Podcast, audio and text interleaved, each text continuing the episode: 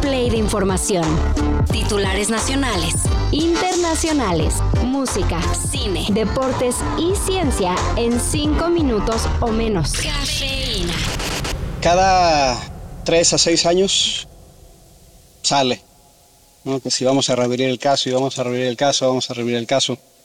Eh, creo que antes deberían de salir a explicar qué es lo que quieren lograr.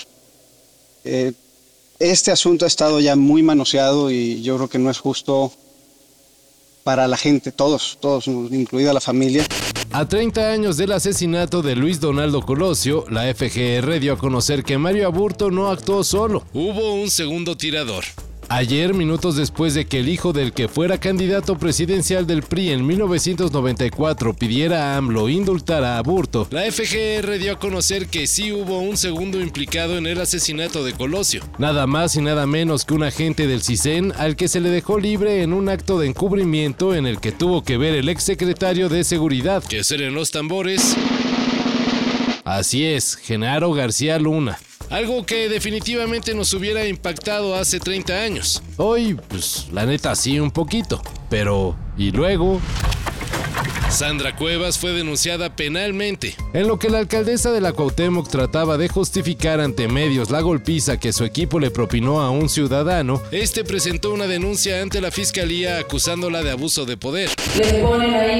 le ponen ahí la víctima, Roberto Noricumbo, dio a conocer que también metió una queja ante la Comisión Nacional de Derechos Humanos, la cual se encargará de que las autoridades no congelen la investigación. Sandra Cueva señala que su personal le dio unos zapes a Noricumbo porque este la agredió y amenazó, y de hecho ya también tomó acciones legales. Acusa a Noricumbo de violencia política de género.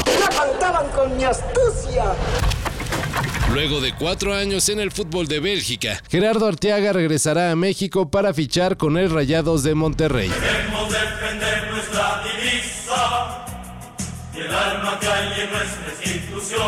El lateral izquierdo se fue al viejo continente tras coronarse en la Liga MX con el Santos en el 2020. Y aunque todavía estaba en los planes del club Genk de la Liga belga, fue seducido por la billetiza que le ofreció el Rayados. Gerardo Arteaga, de 25 años, se suma a la cada vez más amplia lista de mexicanos repatriados muy temprano de Europa, como Marcelo Flores, Eric Gutiérrez, Eugenio Pisuto y Diego Laines.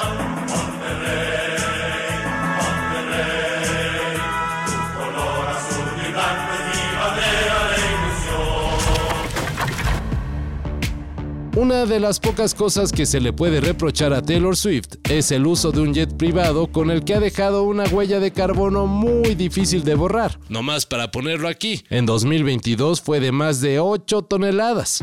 Pero bueno, valiendo queso el medio ambiente, el 11 de febrero la popular cantante le echará harta leña a su nave, porque ese día planea hacer un viaje relámpago de Japón a Estados Unidos. Todo para estar en Las Vegas echándole porras a su novio Travis Kelsey, quien disputará con los jefes de Kansas City el Super Bowl 58. Horas antes del pitazo inicial, Taylor Swift se presentará en Japón como parte de su tour The Eras. Y bueno, las Swifties tienen la esperanza de que ya estando en el Super Bowl, la cantante haga una aparición en el show del medio tiempo. ¿Un spoiler? Ah, pues eso no pasará. ¿O sí?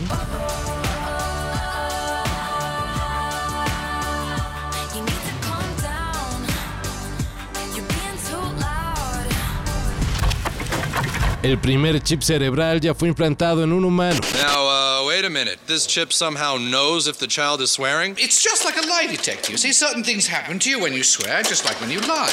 The chip picks up on this and gives the subject a little prick.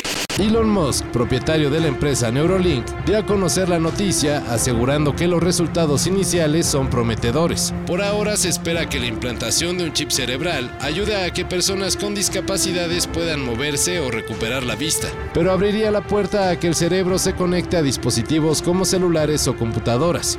Ya se ha intentado con animales y algunos de los resultados no han sido del todo buenos.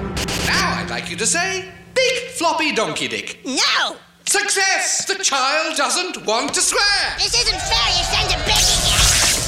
Todo esto y más de lo que necesitas saber en sopitas.com. El guion corre a cargo de Álvaro Cortés y yo soy Carlos el Santo Domínguez. Cafeína. Un shot de noticias para despertar. Lunes a viernes por sopitas.com y donde sea que escuches podcasts.